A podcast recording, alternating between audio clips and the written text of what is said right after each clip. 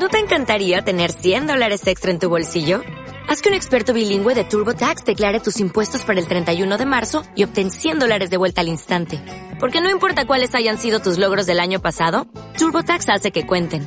Obtén 100 dólares de vuelta y tus impuestos con 100% de precisión. Solo con Intuit TurboTax. Debes declarar para el 31 de marzo. Crédito solo aplicable al costo de la presentación federal con TurboTax Full Service. Oferta sujeta a cambios o cancelación en cualquier momento. Inspiradores.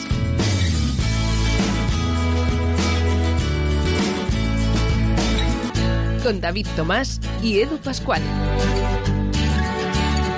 ¿Qué tal? Bienvenidos a Lunes Inspiradores hoy en una nueva semana que empieza. Sea el día que sea, sea el día que nos estés escuchando, el momento en el que ahora mismo has decidido que te acompañemos en estas jornadas maravillosas que nos toca vivir, algunas más o menos uh, fáciles, pero bueno, la cuestión es vivirlas con, con, esa sonrisa, con esa capacidad de superación, pero también con esa capaci capacidad de tomar decisiones y sobre todo de tomar las buenas, que esto es lo más complejo de todo. Hoy hablaremos de esto y mucho más con alguien que que de alguna forma eh, nos presenta un libro fantástico del que tomar buena nota, que también nos puede servir de manual. Hacíamos ese pequeño enlace en la entrevista de la semana pasada que también os invitamos a que la escuchéis, en la que, bueno, pues yo soy de Bolivic, soy además de aquellos que, que te vienen varios en uno, eh, desde las cuatro minas y demás. Bueno, me, me encanta, soy un clásico.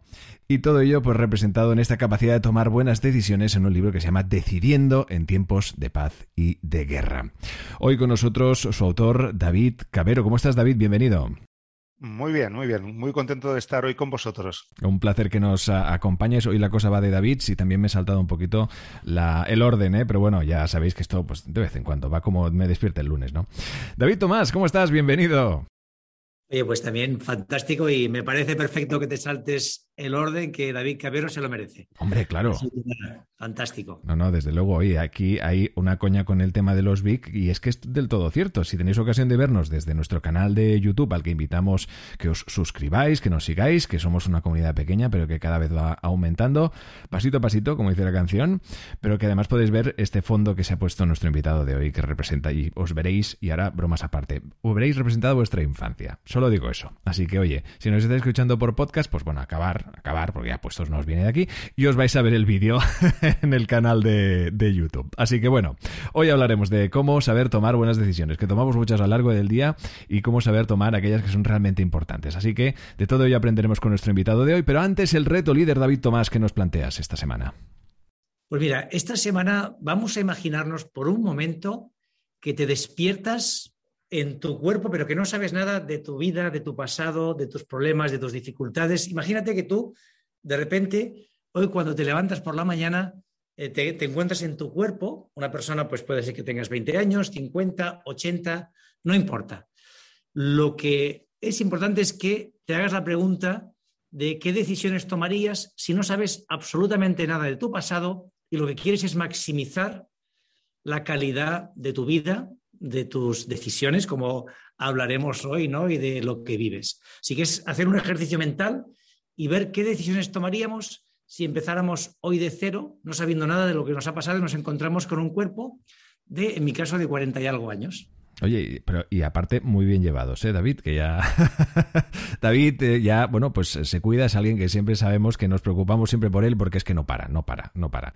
Eh, en este caso, oye, lo tenemos ahí sonriente y con este reto líder que como decíamos, bromas aparte, que, oye, eh, es muy interesante, eh, sobre todo, ver y tomar esas decisiones sin tener esa influencia del pasado. Muy interesante esa, esa perspectiva. Yo si me, me encontrara con esta carcasa actual, pues, hombre, seguramente las primeras decisiones que tomaría pues, precisamente serían los que... La de... Bueno, pues quizá deberías cuidarte un poquito más. Pero bueno, aparte de eso, eh, vamos a, entrar en materia, como decíamos, Decidiendo en tiempos de paz y de guerra, este libro resultado de los más de 20 años de experiencia de nuestro invitado de hoy dirigiendo equipos y, bueno, reflexionando cómo es lógico acerca de cómo pues liderarlos. Pero antes, David, nos gustaría saber qué es para ti un lunes, qué supone para ti ese primer día de la semana. El, lo que supone un lunes, prim primero de todo, es reconectar con el trabajo. Uh -huh. Porque llegas a la oficina, uh, o a veces lo haces a distancia, uh, y es mirar qué tienes en la agenda. Y la primera decisión es si lo que tienes en la agenda es lo que te conviene o no. Y a veces sabes que en empresas, en empresas como más grande, menos, menos amo eres de tu agenda, pero aún puedes decidir y cambiar cosas, ¿no? Entonces es importante visualizar la semana, reconectar con la gente, para todos aquellos en los que la, gente nos importa, reconectar con la gente y, empezar a, pensar y a planificar qué es lo que quieres sacar de esa semana que, que empiezas. Eso es lo que me significa el lunes. Claro, exacto. Que lo que significa el lunes de alguien, como decíamos, que bueno, siempre que pueda intenta ser amo y, señor de su propia agenda, pero claro, alguien que es director general de VIC en Europa y presidente de la Cámara de Comercio de Francia en Barcelona, que en su momento además fue portero de balonmano, pues oye, ¿qué quieres que te diga? Ah, has tenido una vida apretadita en la que tomar muchísimas decisiones. De ahí el resultado de este libro más que interesante, al que os invitamos que ya lo adquiráis y lo leáis. David, vamos a repasar la trayectoria de nuestro invitado y luego, como no, a descubrir este fantástico libro. Fantástico, pues eh, Vamos allá, David, vamos a hablar de tu trayectoria personal y profesional. Hay que decir que llevas 17 años en la compañía Big, ¿no? Ahora ya con el, cargo de director general para Europa desde hace ya casi, casi cuatro años. Y hablamos sobre todo al principio de, nos gusta mucho entender un poco pues la educación que recibiste, los valores, la formación ¿no? que te ha llevado hasta donde estás hoy, que podemos asegurar que es pues eh, el éxito profesional y personal, ¿no? Una, una posición privilegiada donde ves, pues esto, ¿no? Una empresa referente con miles de empleados, ¿no? Y, con muchas decisiones a tomar, que hablaremos, hablaremos de ello. Muy bien. Eh, pues mira quiénes soy, ¿no? Soy, al final somos, somos un poco lo que, lo que construimos y eso empieza con la familia, ¿no? Eh, la familia te inculca eh, lo que es importante, lo que hay que hacer, lo que no hay que hacer, ¿no? Yo siempre lo digo, cuando los temas de ética no puede haber, no puede haber una duda, ¿no? Si, no está claro es que no es ética las cosas, con lo cual para mí la importancia es eso, es los demás, la ética, ser ser responsable en lo que haces, eh, eh, eh, cuidar a los demás. Las personas son muy importantes, tanto en la vida personal como en la vida profesional. Y eso se, ha de reflejar cada día. Soy de las personas que piensa que es hacerlo, haces lo que dices, dices lo que haces, y eso te hace coherente y eso hace que no, nadie espere sorpresas de, de ti ni las tenga, ¿no? Eso es un poco soy yo. La vida te lleva muchos caminos, tú lo has contado, ¿no? Empecé jugando a balonmano en el, en el Barça y luego pues decisiones me llevan a empezar a, oír hacia la escuela de negocios y de la escuela de negocios a grandes multinacionales, a emigrar, salir a trabajar en París, y eh, luego a Grecia, ¿no? Eh, y desde Grecia volver a Barcelona con muchos más años en, el, en, en la bolsa, en el saco, y años también quiere decir, como decía antes, pues también pues que ahora nos hemos de cuidar un poquito más, que era un poco lo que comentábamos del, del propósito. eh, y ese, ese soy yo y, al final lo que me gusta mucho es eso, es como es, el, el, poder gestionar, hacer crecer la empresa, hacer crecer, crecer a la gente. Hay dos, hay dos, uh, yo le doy un, una recomendación a las personas, que es algo muy bonito que ha hecho la, el, las Naciones Unidas, que, son los 17 eh, eh, Em, objetivos de sostenibilidad. Yo me, represento, me veo muy reflejado en dos, ¿no? Y es un trabajo que hay que hacer cuando hablas de propósito, quién eres, qué es lo que te gusta hacer, ¿no? Y son dos, que es el número 8 y el número 4. Uno que lo que dice es la, educación de calidad, ¿no? que al final que intentas pues, hacer lo que puedas, ir a instituciones, hablar o, o, hacer un libro ¿no? y hacer que la gente pues, aprenda cosas. Eh, y eso quiere decir también la empresa, desarrollar a tu gente, darles el máximo, no, solo utilizar las cosas para, para, decidir, sino también utilizar las situaciones para que aprendan. Y la segunda es el, trabajo decente y, y el crecimiento económico. Entonces, estar en instituciones como la Cámara de Comercio en la que puedes ayudar a empresas a crecer más y a desarrollarse. Entonces, eso son un poco la guía, ¿no? con una base de valores aprendidos desde casa que hacen, pues, pues, pues hoy pues, pues soy quien soy y, para responder a tu pregunta. Estos valores aprendidos en casa, si tuvieras que destacar un par de ellos, ¿cuáles serían? Seguro que alguno va con las personas, ¿no? Porque lo insistes, ¿no? Y además en, tu libro lo remarcas, ¿no? La importancia al final de los equipos, de una cultura, de cuidar a la gente. Sí, bueno, yo, diría uno es pensar siempre en los demás, eh, pensar en los demás, eh, ser honesto y responsable en lo que haces y con un, trasfondo ético. Esta es la, para hacerlo muy, muy, simple. Y, el propósito ya lo he mencionado. Pero si nos, mm, ponemos en valores, estos son los valores principales. Oye, esto es, es un máster de vida casi, ¿eh? dos ideas, pero que dos ideas que si las aplicas te cambian la vida, ¿eh? pensar en los demás, ¿no? Y ser, tener un propósito, ser ético, ¿no? Y bueno, pues hacer las cosas con, con cariño. ¿El mundo, te, llamó el mundo de la empresa? ¿Esto lo tenías siempre contigo? ¿Fue más bien por influencia familiar que viste algún negocio? ¿Cómo, cómo te fuiste al mundo de empresa y no te fuiste pues a lo mejor algo más, más humanista, como una psicología o algo, algo distinto? Yo cuando era pequeño, eh, mis padres los dos trabajaban, con lo cual me dejan con mis abuelos. Y al mediodía, mi tío venía y comía con mis abuelos y conmigo y explicaba sus, eh, sus éxitos comerciales, un gran comercial, de, los, de los tíos que venden a su madre y a su padre 30 veces, ¿no? cada vez por un precio más alto, los buenos comerciales de antaño. Y eso a mí me generaba una visión seguramente idealista o idílica de lo que es la empresa y los negocios. Y ahí, pues, esa pasión, ese, ese, enganche. Ese... Entonces mi padre vino y me dijo, escucha, si tú quieres te, gusta, te gusta la empresa, has de hacer estudiar en, una escuela de negocios y te, y te, voy a decir cuál y vamos a ir. Y a los 16 años ya estamos en esa lógica de buscar dónde iba a estudiar, que normalmente no es lo que hace un chaval. Yo jugaba balonmano cada día, me entrenaba todos los días del año. En verano muchas horas, empezábamos los campos de tecnificación a las 6 de la mañana y los terminamos muy tarde. Y fue ese empuje de mi padre y eso me llevó pues, a hacer escuela de negocios, una parte de mis estudios en el extranjero y empezar esa vida, ¿no? Esa vida que se ha aproximado a la empresa y a la, y a la economía en general. Qué bueno. Y cuando, cuando empiezas tu carrera profesional, hay un momento que decides marcharte, ¿no? Te vas a, a París, habías estudiado allí.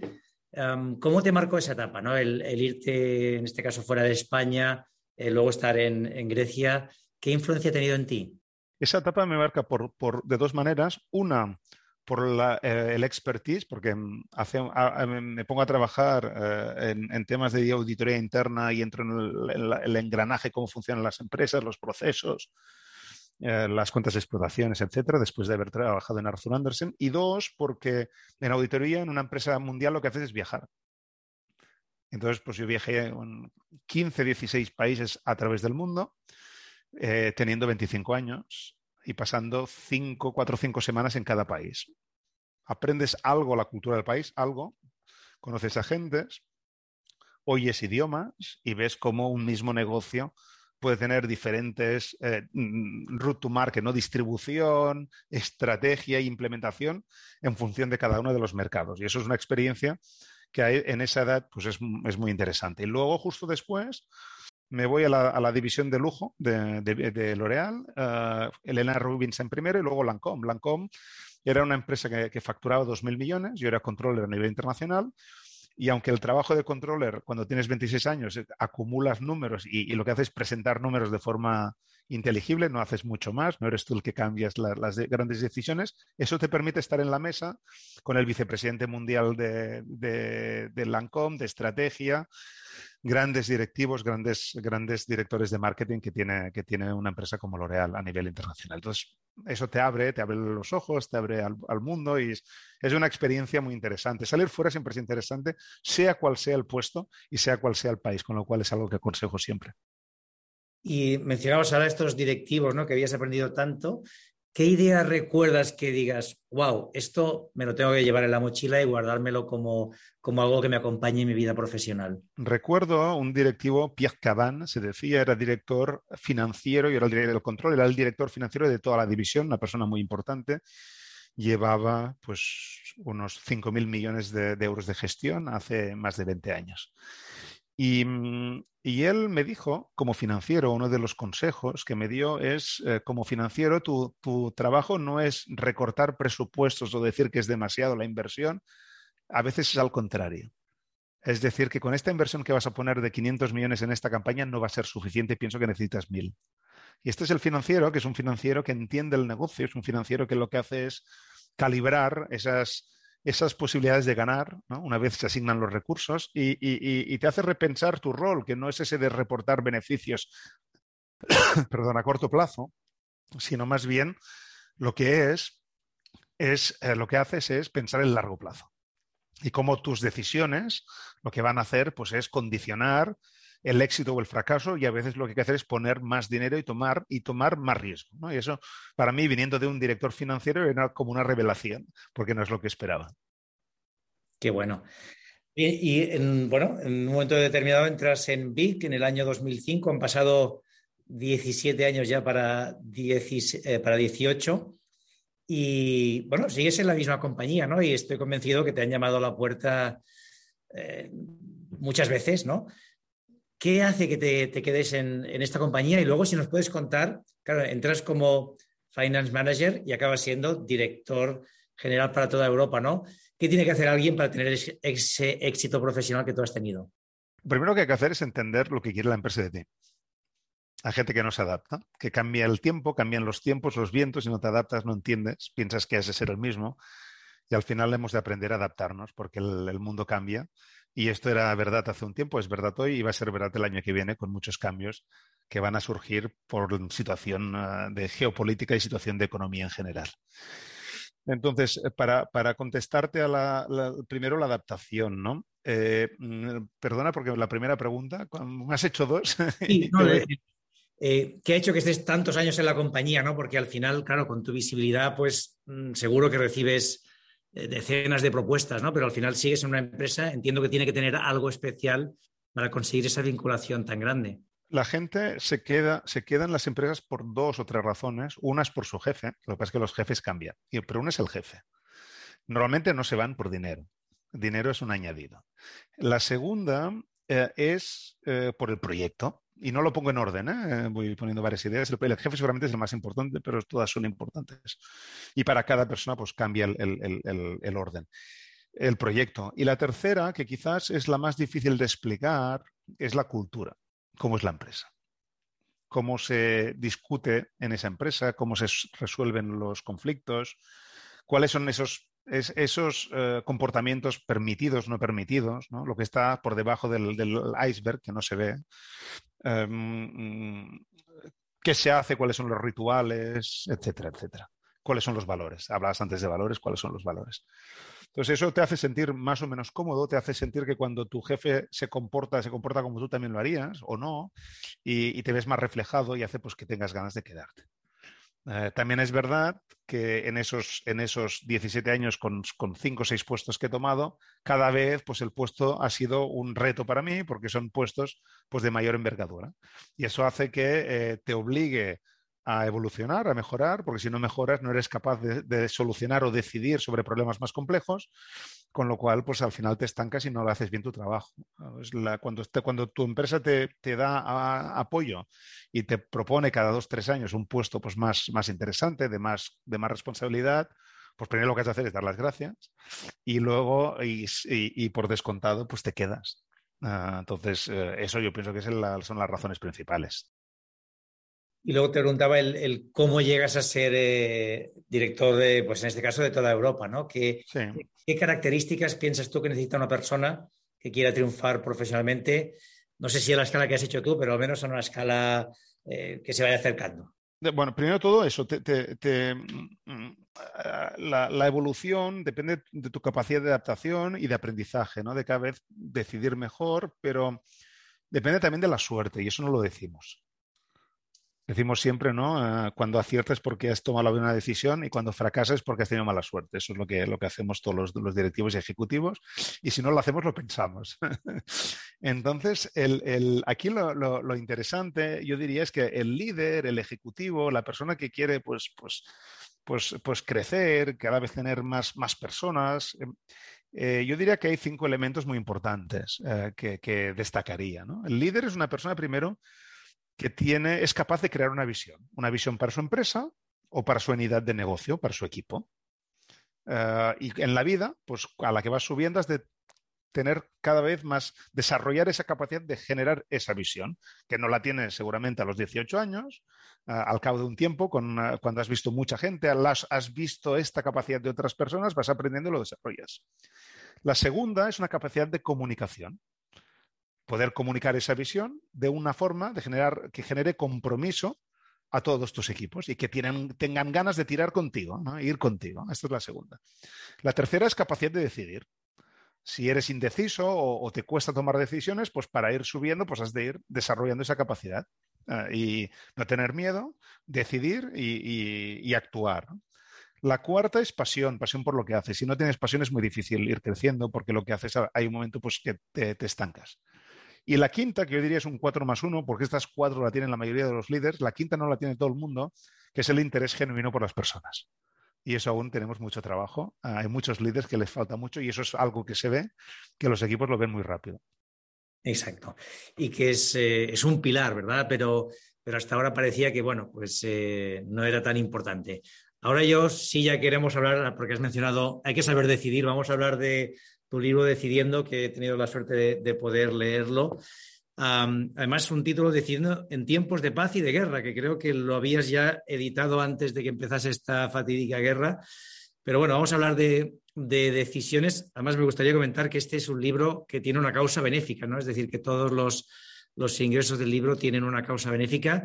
¿Nos quieres contar un poco, bueno, aparte además de la causa y que la podamos apoyar también un poco el, motivo o, la idea de, crear el libro, que para mí desde luego es un manual imprescindible para todas las personas porque todas tenemos que decidir y es verdad que en muchos casos a veces nos falta claridad, nos falta criterio para saber cómo tomar las decisiones.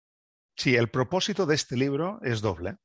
Por una parte es compartir, es eh, compartir experiencia, conocimiento y esperar que a través del libro pues haya gente pues, que aprenda, que refuerce, conocimientos que ya tiene o le haga reflexionar y pensar y, eso le permita con el tiempo decidir mejor. Ese es el primero, es un propósito de, compartir. El segundo eh, es un propósito de ayudar a una asociación que es NetMentora de, de líderes en Europa, y esa asociación lo que, lo que, lo que hace es ayuda principalmente a startups. A todos esos 15.000 líderes en Europa que lo que están haciendo pues, es pasar tiempo pues, para, ayudar a generar crecimiento económico, eh, por una parte, y ese crecimiento genera también puestos de trabajo, que es muy importante para esta asociación. Con lo cual, financiando la asociación, de una forma indirecta, lo que hago pues es eh, eh, potenciar empresas que van a generar puestos y que van a generar economía, en este caso economía mm, digital, nuevos modelos de negocio y, etcétera. Y esas son las dos las dos razones por las cuales pues, me he pasado pues, un año pensando y escribiendo y cambiando y acabando este libro. Hay una frase que, citas en el libro de Phil McGraw que dice, a, veces tomas la decisión correcta, a veces haces que la decisión sea correcta. ¿no? Que resume a veces un poco ideas del libro, ¿no? Lo que decías también, hablabas de la, de la suerte. no, no, solo es que la decisión sea correcta, sino lo que tú haces con ella, ¿no? Para que acabe siendo la decisión correcta. Sí, yo te voy a dar un ejemplo. y ahí hay un tema de suerte, de lo que tú haces, lo que tú cambias, ¿no? Tienes tú tienes un bar en un barrio y delante del bar viene y montan una escuela. Tienes suerte. Has tenido suerte porque tienes el negocio hecho. La cuestión es qué haces con esa suerte. Claro. Y si una persona no hace nada, pues ha sido exitoso gracias a la suerte. Si la persona, el propietario del bar, lo que hace es por la mañana poner eh, croissants, por la, al mediodía bocadillos, o, ensaladas para los alumnos que no quieren, que están en bachillerato, ya no quieren comer en el colegio y se van a, de vez en cuando a comer en el, en el, bar. Por la tarde, como que hay extraescolares y los niños hacen básquet, pues los padres que se sientan y se toman una cerveza o un café o lo que sea. Entonces lo acompañas. Si vas cambiando tu oferta, eh, lo que estás haciendo es aprovechando esa suerte. Entonces, las decisiones, eh, una parte importante es eso, cómo yo adapto mis decisiones. A veces cambian cosas y yo hago que una decisión la hago buena, eh, que es lo que, lo, que, lo que dice la frase, ¿no? la, la, idea, la hago buena en la forma que, que, la implemento y la cambio y la, y la adapto, porque muchas veces tenemos una decisión que es buena en teoría, pero que la práctica hace pues, que su implementación sea muy difícil y hay que ajustarla. ¿no? Exacto, al final es también eh, pues esto, aprovechar esa suerte, saberla adaptar y tomar esas decisiones que harán que aquello funcione. Luego en el libro también nos hablas, pues esto, justamente de tiempos de paz, tiempos de guerra, cómo las decisiones son distintas, en Un momento de, crecimiento económico, de, oportunidades, ¿no? Pues las decisiones, tanto empresariales como personales, son distintas que en tiempos de guerra. Me ha llamado la atención y me, ha parecido muy útil eh, una serie de, criterios que compartes, ¿no? Para tiempos de guerra que, bueno, parece que estamos yendo hacia allí, ¿no? Al menos la guerra física la tenemos, ¿no? Y luego tiempos difíciles eh, en cuanto a economía, veremos, ¿no? A ver al final qué va a ocurrir, pero dices, en tiempos de guerra hay que dar dirección y esperanza, ¿no? explicar bien los cambios, explicar lo que se avecina. Segundo punto, pensar en la gente primero, ¿no? explicar qué, gana cada uno de los, con los cambios que van a llegar. Y en la misma línea hablas de tres, transparencia, explicar al equipo sin tapujos cuál es la situación. A mí la verdad es que estos tres consejos me parecen extraordinarios, ¿no? Es decir, esto si lo aplicamos tanto en tiempos de paz como en tiempos de guerra, conseguimos pues una relación mucho mejor con nuestros colaboradores, ¿no? Y, que al final se sientan mucho más implicados y vean hacia, hacia dónde vamos. No sé si quieres explicarnos cómo llegas a estas ideas o, cómo las podemos aplicar. Sí, la, fórmula de, confianza, de qué gana cada uno con lo que va a hacer y con lo que va a esforzarse y la transparencia funcionan siempre, como tú dices. El tiempo de guerra es un acelerador. ¿Qué quiero decir? Eh, cuando hay guerra, tiempo de guerra en el sentido guerra económica, eh, depresión, dificultades, hay tres elementos que es lo que yo llamo la PEC política, eh, la, política, las emociones y la cultura, que lo que hacen es amplificar una situación. La política quiere decir que mi jefe, porque quizás piensa que va a perder el puesto, está mucho más nervioso y me va a presionar mucho más. O yo lo voy a hacer con mi equipo, etcétera, etcétera. Estos temas políticos, de qué decir, qué, cuándo, cómo, cómo me presento, etcétera. Las emociones, porque el miedo, cuando dices voy a perder mi puesto, eso es miedo y el miedo paraliza. Eh, y la cultura lo hemos hablado, lo hemos comentado, como comentado antes, la importancia de la cultura. Entonces, cuando hay, cuando hay crisis, todo esto cambia y, genera mucho más impacto. Con lo cual, generar confianza es aún mucho más importante. Porque si hay una crisis, la cuestión es, ¿esta empresa se va a salvar? ¿Este jefe va a ser suficientemente bueno para tomar las decisiones? Si no lo pienso, en un, tiempo de guerra esto me, me, va a generar un impacto mucho más grande cuando todo va bien. Que si el jefe se equivoca, pues tampoco pasa nada. Eh, el que gano yo, porque me van a pedir más esfuerzo. ¿Qué pasa en las crisis? Es siempre igual. En las crisis cobras menos y trabajas más. Eh, siempre ha sido así, he pasado muchas crisis y siempre es lo mismo. Entonces, si has de trabajar más y lo has de hacer con mismo, la misma sonrisa, ¿qué gano al final? Yo como empleado, yo como parte del equipo, ¿qué gano? Gano experiencia, me hace mejor, la empresa me lo va a devolver de otra manera.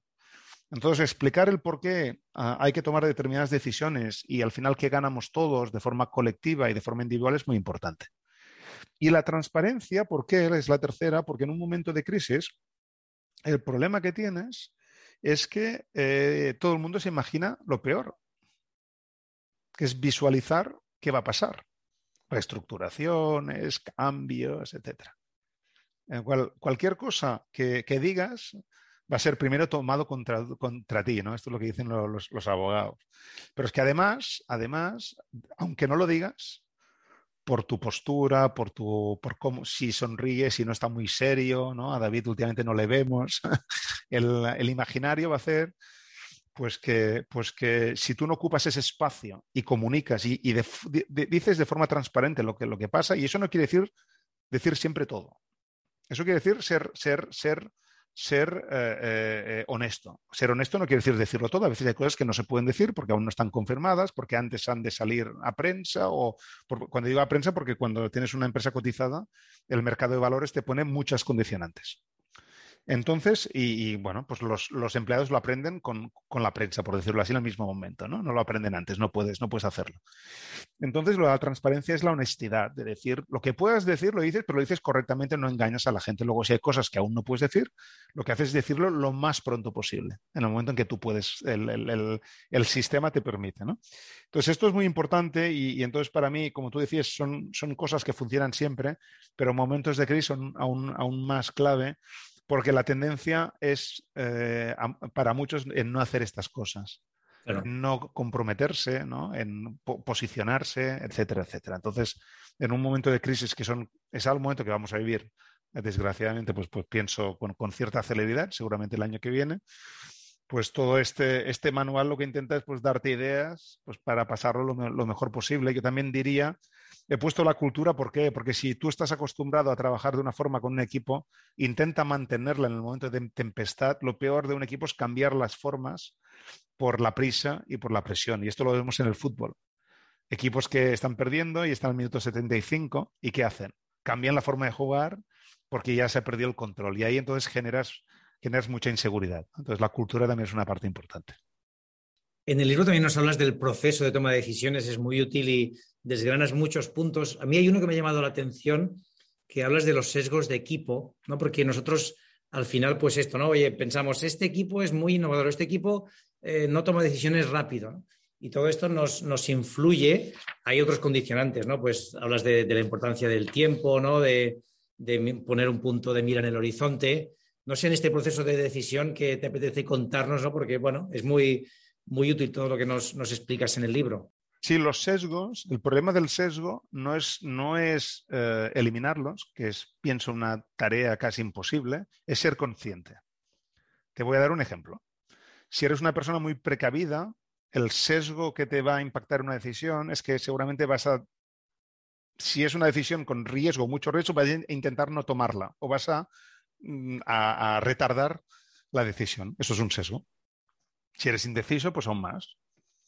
Si eres una persona de acción, el sesgo uh, que te puede generar cuando ves un problema es ir ya directamente, decidir sin pensar opciones, decir lo que vas a hacer y hacerlo el día siguiente. Y ese sesgo, que es un sesgo personal, ¿no? de, cómo eres, de, yo diría psicológico, ¿no? de, la persona, te puede hacer a, te puede llevar a una equivocación.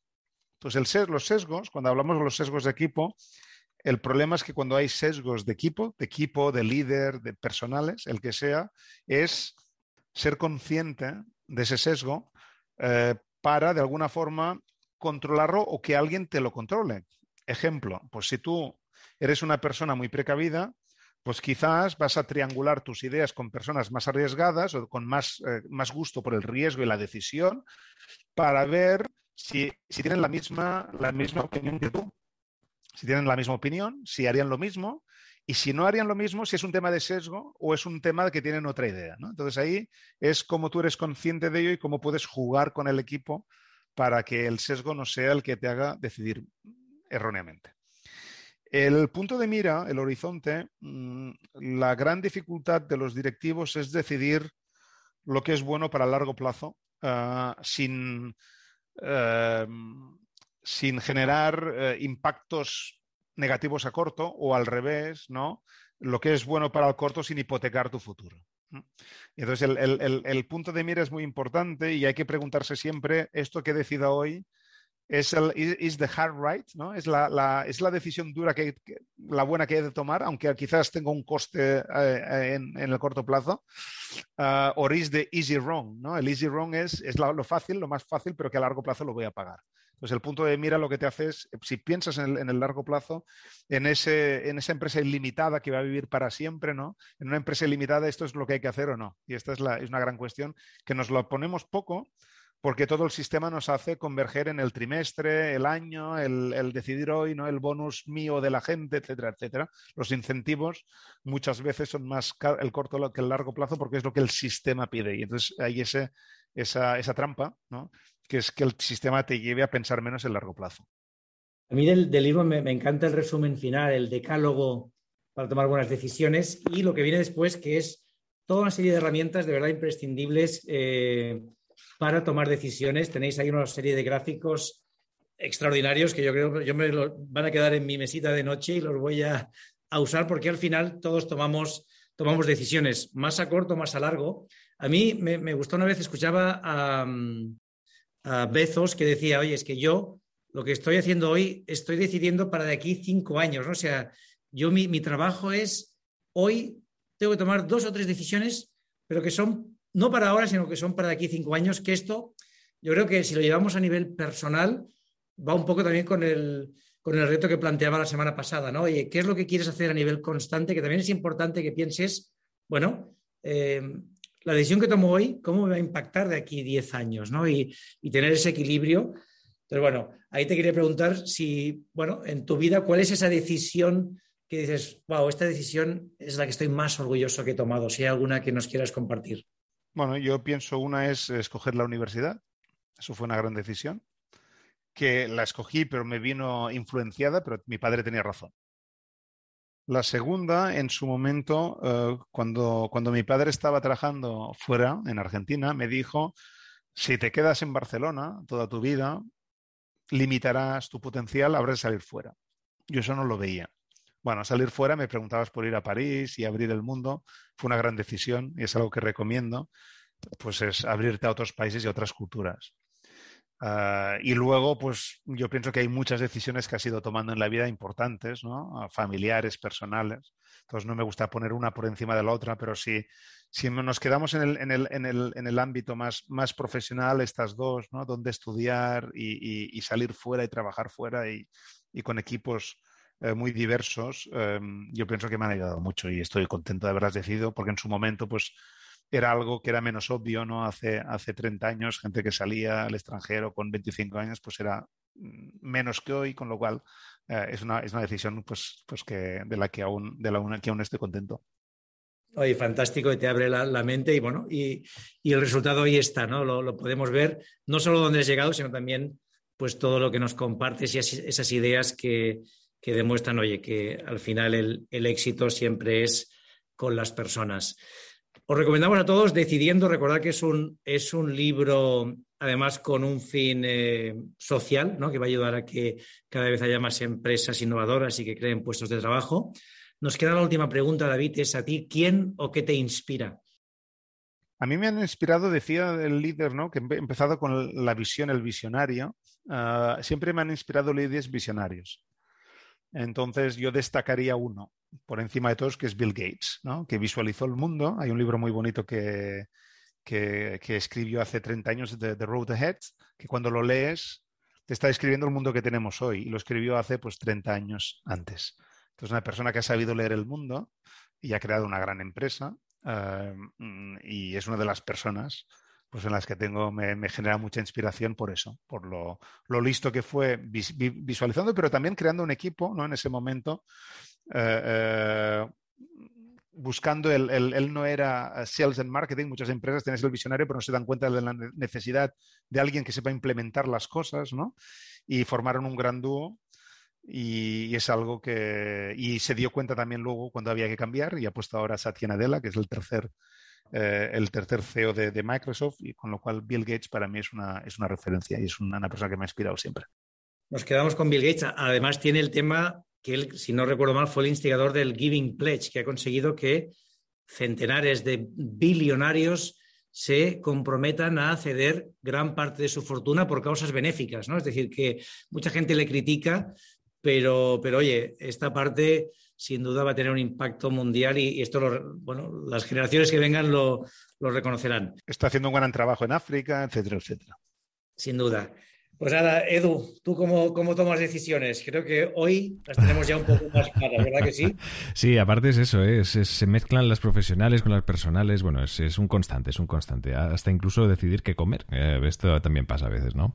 La cuestión es, oye, también guiarte un poco por el instinto, ¿no? Y sobre todo, sobre todo, leerse el libro de nuestro invitado de hoy para ir afinando. Oye, que no pasa nada, oye, si tomas una decisión no ha sido lo correcta, bueno, pues ahí, de ahí te llevas un aprendizaje fantástico. Pero bueno, si tienes ese libro, tienes esta fantástica propuesta que os a, hacemos hoy, este libro de David Cabero, pues hombre, la verdad es que vale mucho la pena, pues eso, decidiendo en tiempos de paz y de guerra en este resultado, este libro resultado de estos 20 años de experiencia de David Cabero que se dicen rápido, pero que en realidad, pues bueno, como ya veis, hoy nos lo ha contado como si no hubieran sido nada. Así, cosa que se agradece la proximidad y la naturalidad de nuestro invitado de hoy. David Cabero, ha sido un auténtico placer que hoy nos hayas acompañado. Te deseamos toda la suerte y cuídate mucho. Muchas gracias, un placer de estar hoy con vosotros. Y David, ¿qué les decimos a las inspiradoras e inspiradores en esta semana tremenda que empieza? Pues primero de todo, como siempre, gracias por ser parte de esta comunidad. Después también agradecerle a David Cabero porque eh, su agenda es compleja, os lo puedo garantizar, y que nos des este ratito para escucharte, para aprender contigo, es fantástico. Y luego, recordaros el reto líder. Esta semana, imaginar que os despertáis en vuestro cuerpo sin saber nada de lo que os ha pasado en la vida y qué decisiones tomaríais para maximizar vuestra vida. Vamos a, a seguir decidiendo esta semana. Esperemos que para bien. Ánimo, feliz semana, disfrutar muchísimo.